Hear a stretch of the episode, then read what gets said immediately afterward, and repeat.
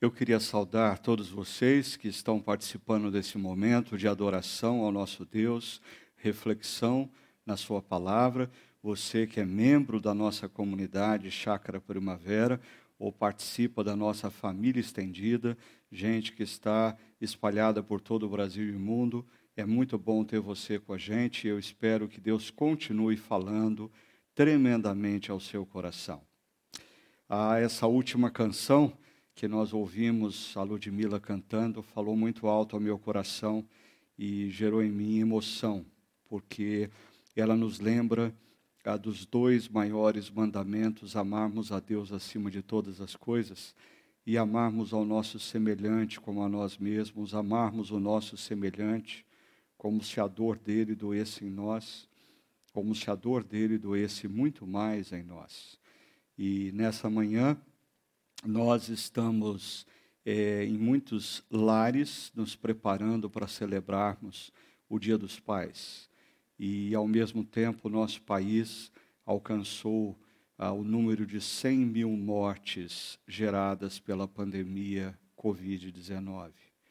Isso me fez pensar como, nesse mesmo instante, nós temos muitas famílias que não têm mais os seus pais para celebrarem suas vidas, assim como nós temos pais que nesse instante não têm filhos para celebrar, para celebrarem as suas vidas como pais. Nós precisamos interceder pelo nosso país e interceder pelo mundo.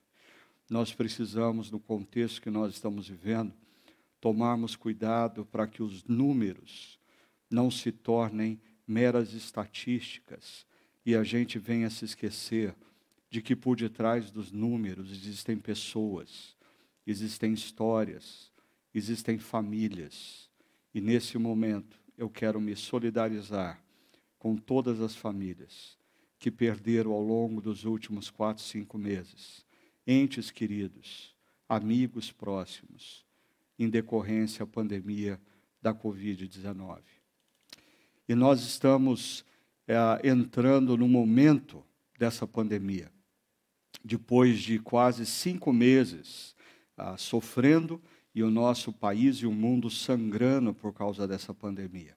É tempo de nós ah, começarmos a pensar seriamente em como nós vamos reconstruir as nossas vidas.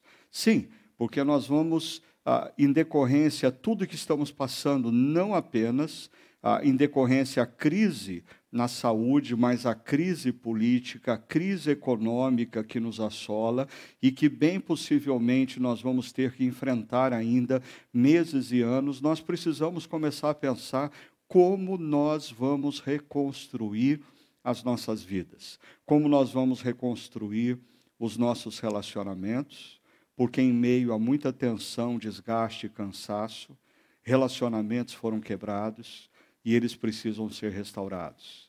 Ah, em meio a tanta tensão e cansaço, famílias estão desestruturadas. E nós precisamos começar a pensar e temos uma agenda muito clara de reconstrução dos nossos casamentos, das nossas famílias. Ah, carreiras profissionais e empresas estão sofrendo tremendamente, nós precisamos pensar o mais objetivamente possível como reconstruir a nossa caminhada profissional, como reconstruir a nossa empresa diante de tudo que está acontecendo no Brasil e no mundo, e até mesmo quando nós pensamos em igreja, a como nós vamos reconstruir as nossas igrejas, as nossas comunidades locais, depois de um período tão extenso de isolamento social, e mesmo agora com certa flexibilização, nós não vamos poder voltar à normalidade que tínhamos em fevereiro de 2020. Por isso, nós queremos começar a conversar essa semana com você sobre essa temática, reconstrução, a agenda de uma geração. Porque você e eu precisamos colocar a cabeça para pensarmos como vamos reconstruir as nossas vidas, os nossos relacionamentos, as nossas famílias, as nossas organizações, as nossas empresas, a nossa caminhada profissional e até mesmo a nossa igreja, a nossa comunidade e tantas outras que nós temos apoiado. E o tema de hoje fala sobre ouvir o Espírito. O desafio é você, em meio a esse caos, no projeto de reconstrução da vida de relacionamentos e organizações, você ter a sensibilidade para ouvir o Espírito. E eu sei, a maioria de nós, talvez, quando escuta esse tema, ouvir o Espírito pensa numa experiência mística, como vimos na última semana, Daniel na Babilônia tendo uma experiência mística, uma visão, ou na semana anterior, João na ilha de Pátimos tendo uma experiência mística, uma visão. Mas é interessante que quando nós olhamos para a história, nem sempre, ou talvez na minoria das vezes, ah, Deus falou a homens e mulheres através de experiências místicas. Na grande maioria das vezes, Deus fala a homens e mulheres através de situações, através de palavras aparentemente casuais, mas Deus está trabalhando, está falando, está orientando. Por isso, eu diria que é muito importante nós prestarmos atenção, estarmos atentos ao que está acontecendo ao nosso redor, ao que nós temos ouvido, às conversas que nós estamos travando, porque o tempo todo Deus está falando a nós, às nossas mentes e corações. Ah, isso me faz lembrar de um livro escrito pelo já falecido Dr. John uh, W. Stott ah, ouça o Espírito, ouça o mundo. Nesse livro, surpreendentemente, ah, o Dr. John Stott procurava mostrar como as situações que se apresentam diante de nós no mundo são formas de Deus falar aos nossos corações e nós precisamos estar atentos ao que está acontecendo na história, ao que está acontecendo ao nosso redor, ao que está acontecendo na vida das pessoas que nos cercam, porque o tempo todo Deus fala conosco através de situações aparentemente ordinárias. Isso me faz lembrar de um grupo que aparece lá no primeiro livro de Crônicas, capítulo 12, verso 32, quando várias tribos de Israel descem até Davi para fazer de Davi o rei de Israel. Israel vivia um momento de crise, o seu rei Saul havia morrido na batalha, o seu sucessor direto Jonatas também havia morrido nessa batalha, e Israel estava sem liderança, estava sem rei, e de repente boa parte das tribos de Israel descem até Davi para fazer dele rei. Agora, é interessante a característica de uma dessas tribos, a tribo de Sacar. Diz assim o texto: dos filhos de Sacar, conhecedores da época para saberem o que Israel devia fazer, duzentos chefes e todos os seus irmãos sob suas ordens. Duas coisas me chamam a atenção nesse texto. A primeira delas é que os filhos de Sacar, eles eram conhecedores da, da, da época, eles conheciam o seu tempo. Deus havia dotado aqueles homens de Sacar para olhar o seu contexto histórico e perceber o que está acontecendo, fazendo uma leitura precisa do que estava acontecendo no seu contexto e, consequentemente, a compreensão do que estava acontecendo, a leitura precisa do que estava acontecendo, dava norte ao povo de Israel. Diz o texto: eles eram conhecedores da época, a fim de, para que Israel soubesse o que deveria fazer.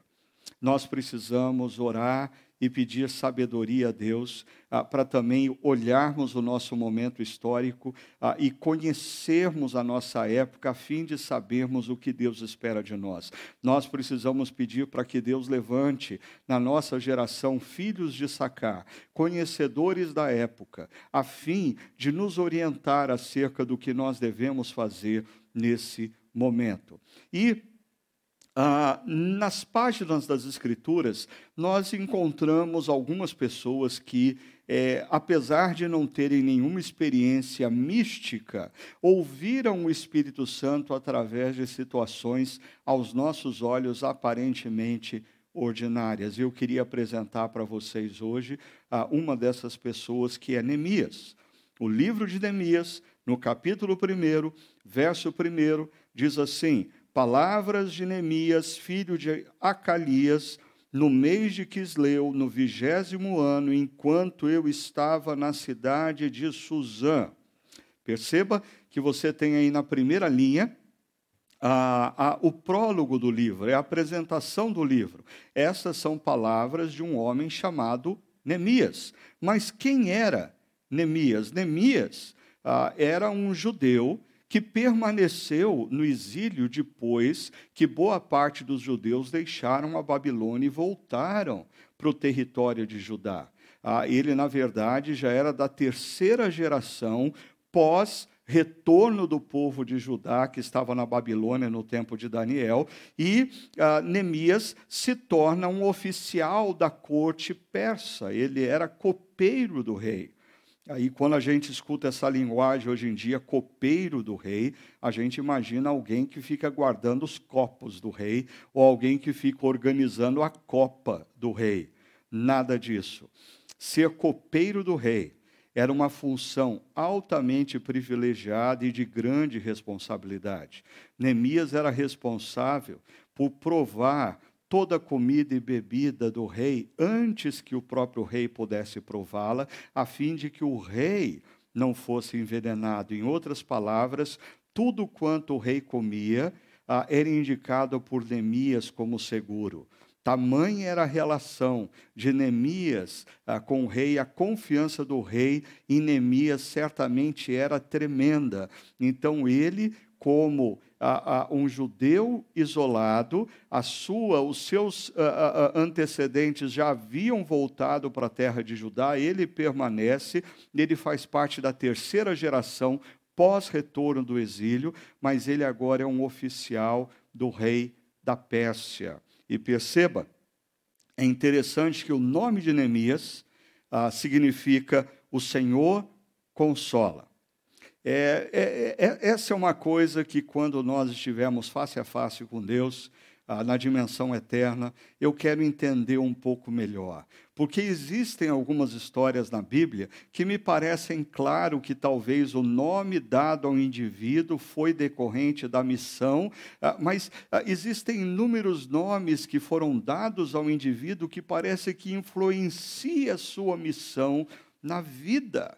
Eu não sei se você já parou para pensar como é curioso isso, mas como nomes parece que exerce uma certa influência no que nós nos tornamos, no que nós fazemos, tanto que Jacó, que significa um enganador, Deus fez questão de dizer: não, a partir de agora você não vai ser mais Jacó, você vai ser Israel, o príncipe de Deus. Neemias vai ter uma vida e uma história através da qual ele vai consolar os moradores de Jerusalém. Ele vai ser a encarnação do consolo para pessoas que estavam passando por grandes dificuldades, por grandes adversidades.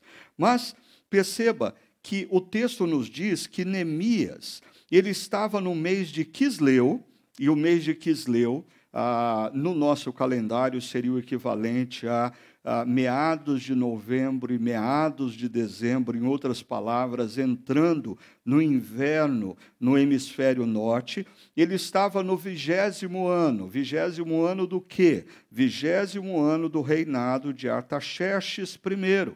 Ah, isso ah, se dá aproximadamente em 445 antes Aí o que significa isso? Porque eu sei que tem gente aqui que está sempre acompanhando a gente, que gosta uh, de conectar a história bíblica com a história maior, mas pare e pensa comigo. Neemias está relatando essa história que acontece cerca de um século depois que os judeus voltaram do exílio babilônico para o território de Judá. Mas também nós estamos aqui em 445, quase que um século antes de Alexandre o Grande invadir a Pérsia e uh, fazer com que a Pérsia se tornasse parte do seu grande reino, o seu grande império. Mas o texto ainda nos dá mais uma informação. Neemias estava na cidade de Suzã.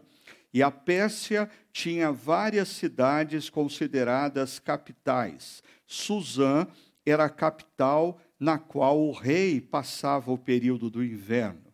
Então Neemias está acompanhando o rei ah, na cidade de Suzã.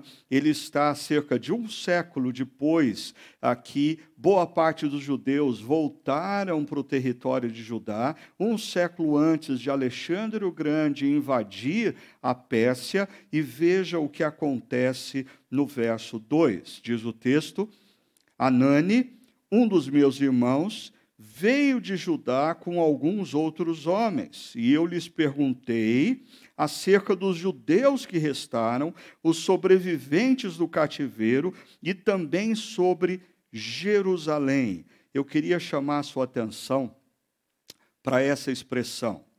Eu lhes perguntei.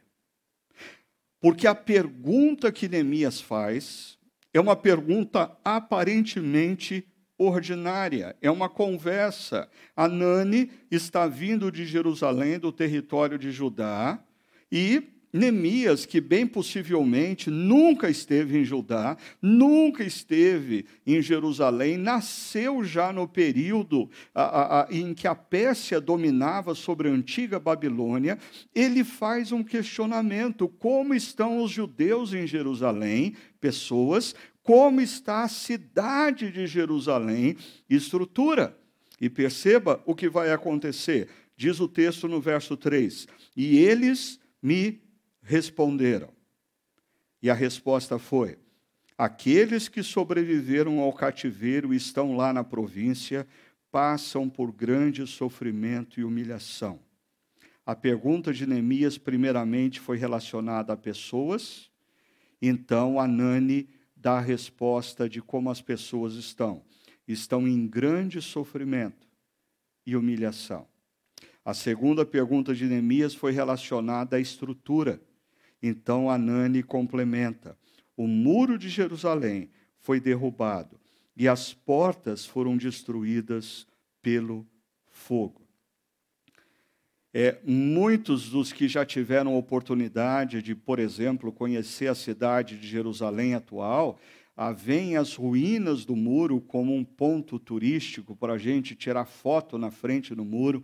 No entanto, na, na antiguidade, as muralhas que cercavam uma cidade nada tinham a ver com turismo, não tinha ninguém na antiguidade fazendo selfie na frente dos muros. Na verdade, os muros representavam a própria vida de uma cidade. Os muros ah, eram a proteção que uma cidade tinha contra invasores. Isso propiciava à cidade a possibilidade de ter um comércio ativo e vivo no seu interior. Sem muros, sem comércio. Sem comércio, sem dinheiro. Sem dinheiro, adversidades na vida, dificuldades para manter a própria vida e família. Essa era a situação do povo. Agora, eu queria que você percebesse esse encontro. Neemias faz a pergunta, e Anani e os seus amigos apresentam a resposta. E é interessante que, se você ler o livro todo de Neemias, você vai perceber que é essa conversa que vai mudar a vida de Neemias e vai mudar a vida daqueles que estavam em Jerusalém. Uma mera conversa. Neemias não teve um anjo diante dele, Neemias não teve uma visão noturna, Neemias não teve a revelação de uma profetisa, Neemias teve uma conversa, uma conversa na qual ele levanta uma pergunta e uma resposta é apresentada, e a partir da informação, através da informação que Neemias recebe, toda a sua história muda. Eu me lembro ainda é, quando eu pastoreava na cidade de São Paulo, uma cidade na periferia, nós tínhamos algumas, nós chamávamos de congregações, eram igrejas ainda iniciando. e um jovem da nossa igreja, é, ele era responsável por uma dessas congregações. E ele foi numa manhã naquela, naquela congregação que funcionava numa escola pública. E quando ele abriu as portas daquela escola, as crianças ah, de uma favela ao lado da escola já estavam ao redor deles. Ah, e as crianças entraram no pátio da escola pública e, de repente, ele percebeu um pedaço de pão no canto daquele salão imenso. E as crianças saíram correndo na direção daquele pedaço de pão. Ah, e seria é, é, é, é assim, foi um, um, fato que, segundo ele, parecia aqueles desenhos animados onde vários personagens pulam sobre o pão, o pão sobe para cima e uma mão a, a, agarra o pão e ele só sabia quem tinha conseguido pegar o pão quando todos se levantaram e ele percebeu uma criança mastigando e derrubando farelo de pão pela boca. Aquela cena mudou a vida daquele jovem. Eu me lembro quando ele voltou ah, para conversar comigo, ele disse: Pastor, nós temos que fazer alguma coisa. E eu disse: Ok, o que, que você acha que Deus está pedindo para você fazer? Ah, ore, pense sobre isso. E ele me apresentou um projeto, inicialmente para cuidar de 25 crianças daquela favela, ah, fazendo ah, uma história longa, curta, ah, daquele projeto com 25 crianças ah, surgiu uma organização não governamental ah, que cuidava de mais de 800 crianças no bairro de Pirituba. Eram três creches, uma casa de passagem para crianças que estavam ah, ah, sob cuidado da justiça e uma escola que cuidava de crianças de classe média baixa, classe média, que os pais podiam pagar alguma coisa e a escola inicialmente a gente chamava de um projeto Robin Hood, porque ah, através da escola nós iríamos manter o projeto social junto às crianças que não poderiam nunca pagar. Mas perceba, tudo aconteceu numa manhã ordinária, ah, quando se abriu a porta do salão de uma escola pública. E um jovem, ele devia ter na época cerca de 20 anos de idade, ele viu, e na medida em que ele viu, ele compreendeu que o Espírito Santo estava falando com ele e daquilo surgiu uma grande visão e uma grande missão. Veja só, a informação que Neemias recebe é: aqueles que sobreviveram ao cativeiro estão lá na província, passam por grande sofrimento e humilhação. As pessoas estão sofrendo, as pessoas estão sendo humilhadas. E aqui a gente precisa tomar muito cuidado, porque, em meio ao que nós estamos vivendo no nosso país, nós corremos o risco de nos habituarmos às más notícias ah, nos telejornais e gradativamente perdemos a sensibilidade e nos tornarmos literalmente filhos de Caim.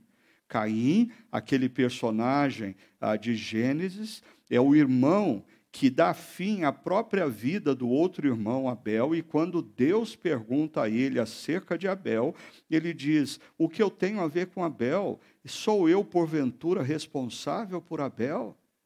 A, a gente tem que tomar cuidado, porque nós começamos a construir as nossas vidas num período difícil que nós estamos vivendo, talvez olhando, assistindo o telejornal, lendo as notícias e tornando os nossos corações insensíveis para com aqueles que estão perdendo pessoas queridas, para com aqueles que estão sofrendo do, com desemprego, para com aqueles que não têm o que comer. Pessoas importam para Deus. E se pessoas importam para Deus, aqueles que dizem reconhecer Deus como Pai Celeste, Jesus como seu Filho que foi enviado na história para morrer naquela cruz, ressuscitar no terceiro dia, e todo aquele que reconhecer que Jesus é quem lhe disse ser e se render ao seu amor e perdão, se torna filho do Pai amado e discípulo de Cristo na história. Discípulos de Cristo devem se importar com pessoas. Mas perceba, a segunda parte nos fala das estruturas o muro de Jerusalém foi derrubado e suas portas foram destruídas pelo fogo. aqui, eu, eu, eu acho interessante como Neemias, ele responde algumas perguntas que são feitas normalmente por pessoas que gostam de polemizar. Por exemplo, ah, nós devemos agir ou nós devemos orar? Leia o livro de Neemias e você vai se surpreender ah, o quanto Neemias age enquanto ora, o quanto ele ora enquanto ele age. E aqui nós temos uma outra polêmica típica. Ah, nós precisamos nos dedicar a pessoas ou a projetos. Não porque você gosta mais de projetos do que pessoas, mas a construção de um hospital é um projeto que abençoa pessoas. Nós precisamos tomar muito cuidado com essas polarizações que nós criamos, na maioria das vezes, ou para justificar a nossa apatia, ou para justificar a nossa irresponsabilidade. Pessoas que se importam com pessoas devem se dedicar a projetos que se importam com pessoas. Pessoas que se dedicam a projetos precisam fazer dos projetos meios, não fins, a fim de abençoar pessoas. A cidade de Jerusalém está com os muros derrubados e os portões queimados, e se faz necessário um projeto, um projeto que vai demandar tempo de planejamento, vai demandar recursos materiais, mas vai abençoar vidas. Vidas vão ser abençoadas. Agora, é interessante como ah, nós vamos ter oportunidade nas próximas semanas de ir um pouco mais a fundo em cada trecho de Neemias ou do livro de Neemias, mas como essas palavras de Neemias nós vamos ver a partir da semana que vem, gera profunda reflexão e oração. E na medida em que Neemias reflete e ora, ele vai gradativamente ganhando clareza, ganhando consciência do que precisa ser feito. Ah, eu tenho me preocupado com o fato de que nós temos gasto muito tempo com a nossa própria ansiedade, muito tempo com o nosso próprio cansaço, muito tempo para nutrir as nossas próprias demandas emocionais e pouco tempo nesse período de adversidade, com a oração, como nós vimos na semana passada com o próprio jejum. A oração na história de Neemias dá clareza para o que ele deve fazer. A oração, na medida em que Neemias ora, ele ganha consciência do que deve ser feito e do que não deve ser feito, do que é essencial na sua missão e do que é periférico.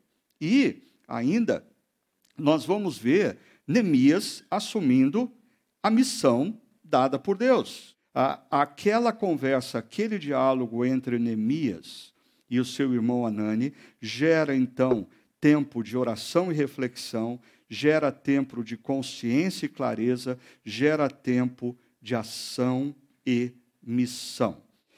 É, deixa então conversar com você sobre ah, o que nós estamos acontecendo e o contexto que nós estamos enfrentando ah, e como que essa experiência relacionada a Anemias e Anani pode ser atualizada para os nossos dias. Por exemplo, quando a gente liga a televisão, a gente não vê nada parecido com os muros das nossas cidades estão derribados, ah, mas nós temos ah, outras questões, ah, como, por exemplo, uma pandemia que dizimou mais de 100 mil Uh, pessoas até o presente momento no Brasil e quase um, a gente caminha talvez nas próximas duas, três semanas para ter a marca de um milhão de pessoas no mundo.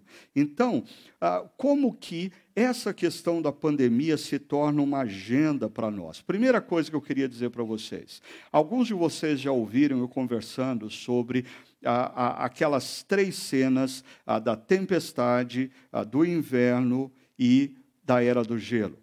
Deixa eu tentar clarear para alguns que não tiveram oportunidade de me ouvir falando sobre isso. Quando tudo isso começou, a gente pensava que a gente estava vivendo, na verdade, é uma tempestade. No hemisfério norte, por exemplo, muitas cidades enfrentam tempestades de neve. E aí Escolas fecham, comércio fecha, ruas fecham, mas fecham por três, quatro, cinco dias. E quando tudo isso começou, a gente achava que a gente estava lidando com uma tempestade. A igreja ia fechar, o comércio ia fechar, mas a gente, depois de alguns dias, a gente ia voltar. Na medida em que o tempo passou, a gente descobriu que a gente não estava diante de uma tempestade, a gente estava diante de um inverno. Ou seja, já se passaram quatro meses ah, de isolamento social, de dificuldades, estamos caminhando para o quinto mês. Ah, isso que parecia uma tempestade se configurou, na verdade, como um inverno. No entanto, os principais eh, ah, especialistas e estudiosos nos dizem que, na verdade, nós estamos numa espécie de pequena era do gelo porque esse é um inverno que vai se estender além da estação. Ou seja, ah, muitos têm ouvido falar sobre vacinas. Que bom que aquelas vacinas venham logo, mas a perspectiva mais otimista é que nós tenhamos uma vacina entre outubro e dezembro desse ano, e aí vem o grande desafio da produção dessa vacina em larga escala, e depois vem o grande desafio da logística para que essa vacina chegue a 80%, 90% da população. Então, quando nós falamos de vacina é, chegar à população, nós estamos falando em meados do ano que vem, para o final do ano que vem, nós temos mais um ano para lidarmos com essa situação quer você queira, quer você não queira. Você pode fazer duas coisas. A primeira é adotar essa visão negacionista: não, isso não está acontecendo, isso não está acontecendo, isso não está acontecendo, e você vai continuar sofrendo pelo seu negacionismo. Outra coisa que você pode fazer, como dizia Ariano Suassuna, é o otimista é um tolo, o pessimista é um chato, o bom mesmo é ser ah, realista esperançoso. Você pode ser um realista esperançoso. Realista, olhando a situação e percebendo que nós temos um problema. Assim como Neemias, quando ouviu o seu irmão Anani apresentando a situação de Jerusalém, ele não foi negacionista, existe um problema. E ele encarou o problema com realismo. No entanto, nós podemos, sim, como cristãos, sermos realistas esperançosos. Por quê? Porque a gente já conhece o final da história. Quando você lê Apocalipse 21 e 22, você já conhece o final da história. Então, quando nós lemos Apocalipse 21 e 22, nós sabemos sim de que no final vai dar tudo certo. No final, Deus vai restaurar todas as coisas. No final, Deus vai nos trazer para o seu reino de paz plena, de alegria, de saúde. Não vai existir mais pandemia, divórcio, câncer, é, violência, desigualdade social, corrupção nós conhecemos o final da história, por isso nós podemos sim ser realistas, esperançosos, e é isso que a gente precisa fazer nesse momento. Agora, quando a gente encara o fato de que nós não estamos enfrentando uma mera tempestade, ah, nem um, um, um, inverno de quatro meses, mas nós já estamos há quase cinco meses nessa situação. Vamos ainda enfrentar talvez mais um ano dessa situação e ainda vamos ter que lidar com os impactos na economia, no trabalho, na vida pós-vacina. Nós precisamos perceber que, ah, primeiro, o mundo que nós conhecemos em fevereiro de 2020, ele simplesmente não existe mais. Essa pandemia mudou a forma da gente se relacionar com a vida, mudou a maneira como a gente organiza as nossas prioridades, mudou a relação de trabalho, mudou a forma como a gente estuda, mudou a forma como nós somos igreja. Por exemplo, no que nós estamos experimentando hoje, nós saímos meses atrás de uma igreja que era praticamente 100% presencial para uma igreja que se tornou 100% digital. Quando tudo isso passar, ah, não significa que nós vamos voltar a ser 100% presencial. Não, bem possivelmente nós vamos voltar numa realidade híbrida, aonde por exemplo, num primeiro momento, pessoas acima de 60 anos, pessoas com enfermidades crônicas, crianças, não vão poder estar reunidas com outros. Logo, a igreja vai ter que continuar pensando naqueles que estão é, participando e interagindo através do mundo digital. Ah, esse vai ser um grande desafio. Mas, nesse contexto, quando nós pensamos que o mundo anterior não existe mais, e nós precisamos nos preparar para essa nova realidade, para esse novo momento, eu tenho colocado que é, é de extrema importância que você responda uma pergunta: O que é essencial na sua vida e na sua missão? Porque nós vamos ter que nos reinventar como pessoas, vamos ter que nos reinventar como profissionais, vamos ter que nos reinventar como organizações, vamos ter que nos reinventar como empresas, vamos ter que nos reinventar como igreja. Por isso, a, a, a, resposta à pergunta, o que definitivamente é essencial, é de grande importância. Por quê? Porque enquanto a gente estava vivendo a realidade anterior, a gente foi incorporando muita coisa na nossa vida pessoal, na nossa agenda, ah, na nossa vida e agenda como igreja, na nossa vida e agenda como empresa, que agora, quando nós paramos e pensamos o que definitivamente é essencial, a, gente vai se deparar com o fato de que existem muitas coisas nas nossas vidas que são periféricas, e esse é o momento de nós nos restringirmos ao que é essencial. É hora de nós nos concentrarmos, concentrarmos as nossas forças, as nossas energias, a nossa criatividade, não para o periférico, mas para o que é essencial. Por exemplo, no seu orçamento doméstico. É hora de você olhar para o seu orçamento doméstico e perceber o que definitivamente é essencial. É hora de igrejas e organizações e empresas reavaliarem, eu diria que até passou já a hora, reavaliar o seu orçamento e perceber o que é essencial, o que é periférico.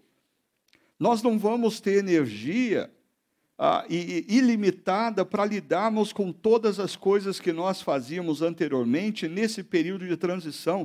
É hora de você responder a pergunta, até mesmo acerca do seu trabalho, da sua profissão, o que é essencial. Cuidado, porque muitos estão trabalhando mais do que trabalhavam antes e tendo resultados menores. Por quê? Porque nós não temos energia ilimitada para lidar com essa situação que nós estamos lidando. Por isso você precisa se restringir ao que é essencial. Deixa eu te dar um exemplo desse do que eu estou desafiando você a fazer. Ah, eu gosto sempre da analogia ah, de árvores no hemisfério norte. Árvores elas nos ensinam, ensinam uma sabedoria que existe na própria natureza. Quando o inverno começa a chegar, as árvores percebem a aproximação do inverno e elas abrem mão da produção de frutos, abrem mão das folhas. Por quê? Porque elas não vão ter energia suficiente para fazer a manutenção das folhas. Então, as árvores abrem mão das folhas para se concentrarem única e exclusivamente no caule. É mais ou menos isso que nós estamos precisando fazer nas nossas vidas nesse exato momento. Ah, para que a gente tenha potencialidade e capacidade de reconstruir a vida, reconstruir a carreira, reconstruir a nossa família, reconstruir a empresa, reconstruir a igreja, primeiro a gente tem que definir o que é essencial. E a gente precisa começar esse processo de reconstrução a partir do essencial. E aí, vem um problema clássico que você vai ter que a, a, interiorizar e refletir na sua vida, na sua empresa, na sua organização e na sua igreja. A diferença entre forma e essência. Porque muitas vezes empresas, organizações e igrejas se dão mal e morrem por quê? Porque abraçam a forma e deixam a essência escapar pelo vão dos dedos. Por exemplo, A maneira como a nossa comunidade Chácara Primavera se reúne, o nosso estilo musical, a nossa forma de ensinar a Bíblia em grupos pequenos, a, a, as idades, as faixas etárias que nós dividimos para os nossos ministérios etários, nada disso é essência, tudo isso é forma. Tudo isso é forma. O que, que é essência? Essência é nós anunciarmos a vontade de Deus de maneira clara, de maneira íntegra e relevante, nós levarmos a palavra de Deus às pessoas de forma que elas possam perceber a pertinência da palavra de Deus para a vida delas e a integridade dessa palavra alcançando seus corações, seja qual for a sua idade, crianças, adolescentes, jovens, adultos, pessoas da terceira idade. Essa é a nossa essência. Discipulado, evangelização é essência. A adoração a Deus é essência. Compaixão pelos miseráveis é essência. A maneira como nós fazemos é uma forma. E formas são relativas.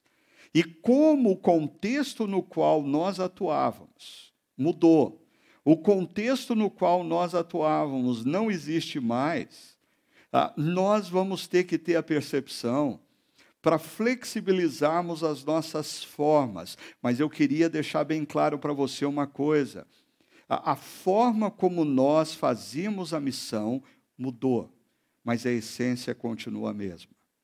A essência continua a mesma. Cuidado para você não ficar abraçado à forma e deixar a essência vazar pelo vão dos seus dedos.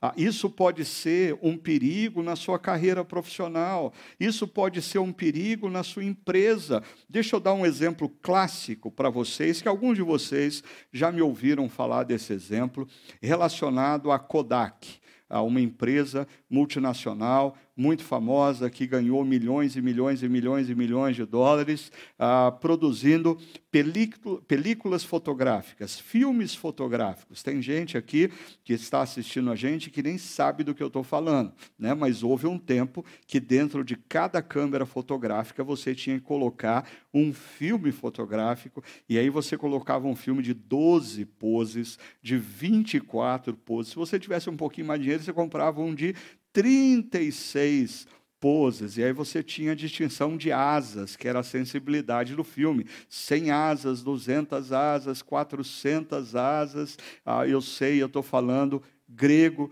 para os mais jovens. Mas o que acontece? A Kodak se tornou grande e poderosa vendendo película fotográfica. E um dia, dentro da própria Kodak, ah, alguém do, do Departamento de Pesquisa e Inovação, se apresentou diante da diretoria da Kodak, dizendo para eles: Olha, eu tenho aqui um, um, uma inovação para oferecer uh, para vocês. Uh, e ele apresentou para os diretores da Kodak uma câmera digital. A primeira câmera digital produzida foi produzida dentro dos laboratórios da Kodak e apresentada para a diretoria da Kodak. Qual foi o problema? A diretoria da Kodak viu aquela câmera digital como uma ameaça à missão da Kodak, porque eles interpretavam a missão da Kodak como produzir filmes fotográficos. Foi um grande equívoco, um grande equívoco. Porque se aqueles diretores tivessem entendido que a missão, a essência da missão da Kodak, não era produzir filmes fotográficos. A essência da missão da Kodak era registrar memórias. Se eles tivessem compreendido a essência da missão da Kodak, possivelmente a Kodak ainda seria uma grande empresa, ela simplesmente deixaria de registrar memória em películas fotográficas para registrar memória em chips digitais. Cuidado. Esse é o momento que você precisa, na sua vida, na sua carreira, na sua organização, na sua empresa, na sua igreja, fazer uma distinção muito clara do que é forma e do que é essência. É hora de nós abraçarmos a essência e recriarmos a forma.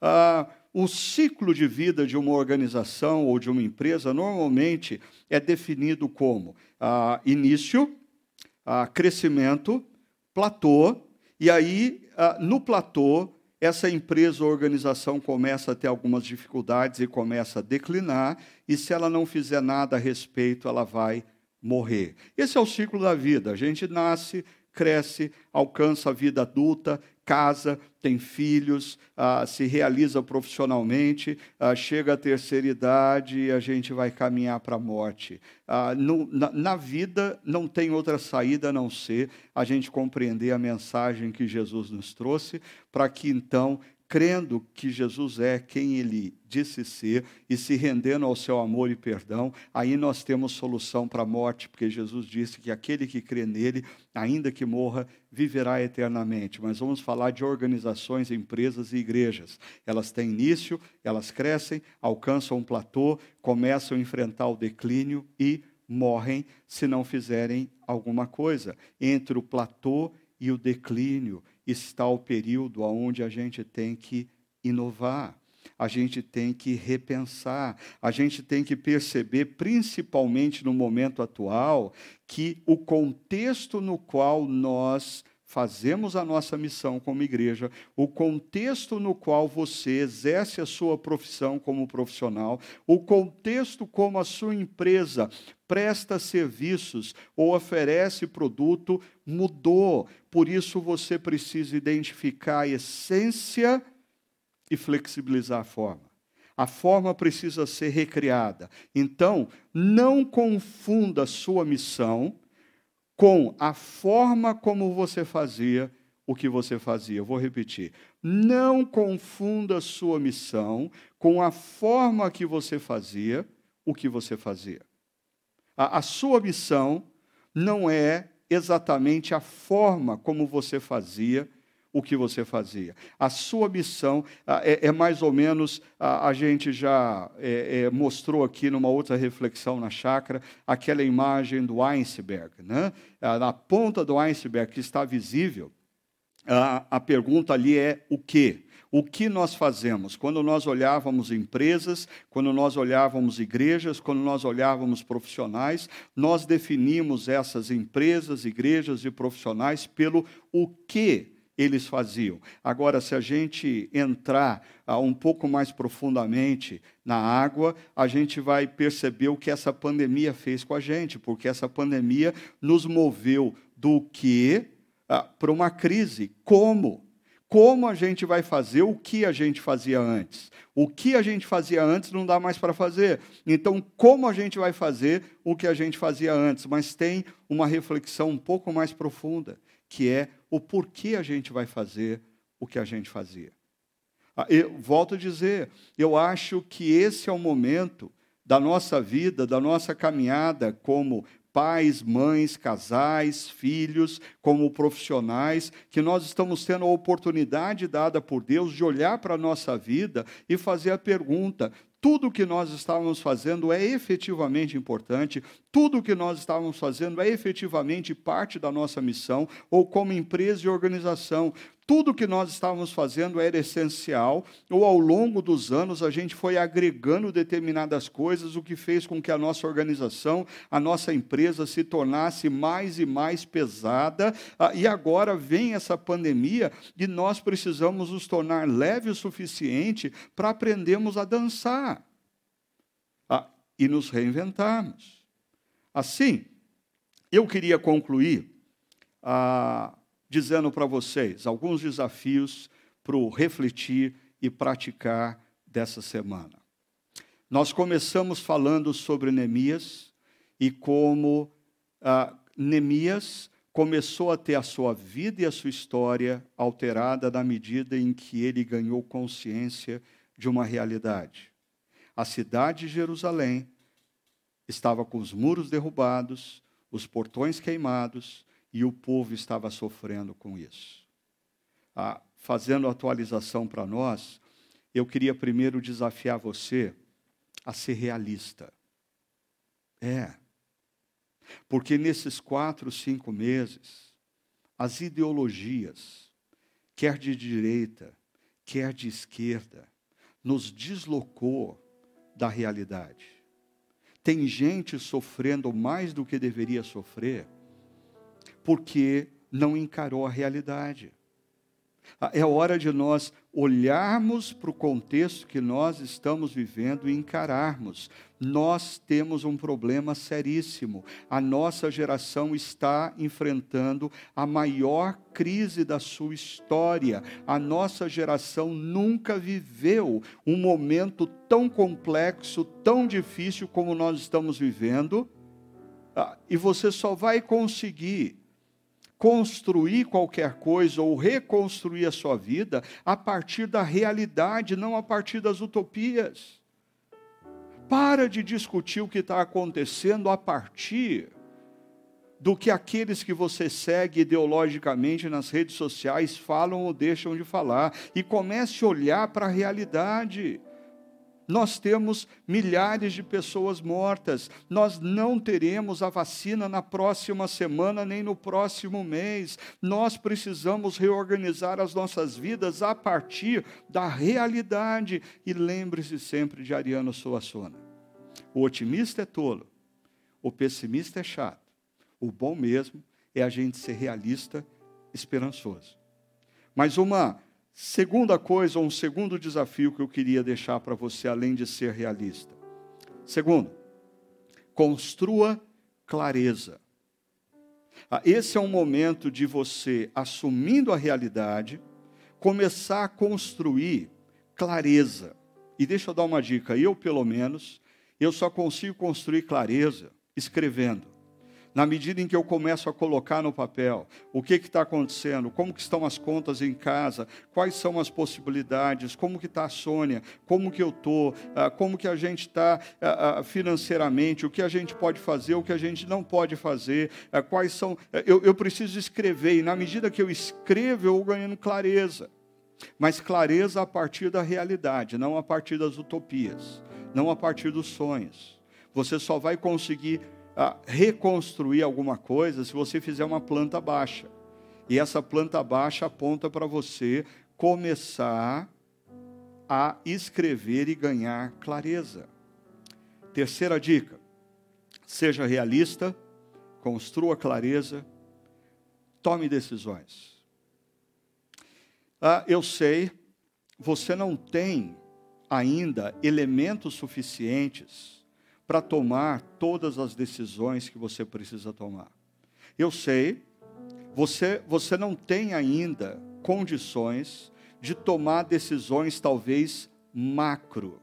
Mas na medida em que você encara a realidade do seu orçamento doméstico, do orçamento da sua empresa, das possibilidades do mercado, o, o, o, os riscos que existem, as oportunidades, e você constrói clareza do que você pode fazer, você pode começar a tomar algumas decisões.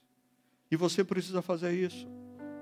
Ah, você precisa você não pode tomar ainda todas as decisões, mas aquelas que você pode tomar, você deve fazer.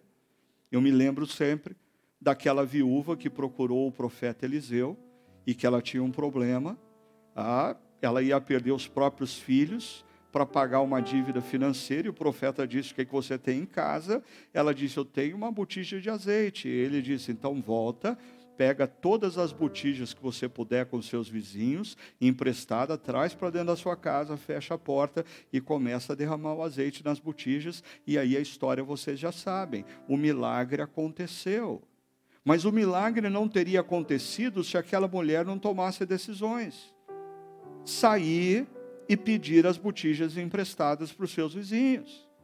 Trazer as botijas para dentro da sua casa e fechar a porta. Tem gente que está olhando a realidade e talvez com um tremendo pessimismo e sucumbindo diante do que está vendo e não tomando as decisões que precisa tomar. Seja realista, construa clareza, tome decisões. E a última dica: confie no Senhor da história. Confie no Senhor da história. Nós temos diante de nós uma grande adversidade, mas Deus não perdeu o controle da história. Nós temos diante de nós um desafio que nos parece maior do que as nossas possibilidades. mas o nosso Deus não nos abandonou na história. Nós temos diante de nós uma situação sem precedentes da nossa história de vida pessoal.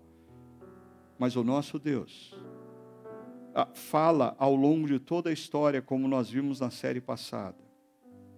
Não tenha medo, eu sou com você. Não tenha medo, eu te amo.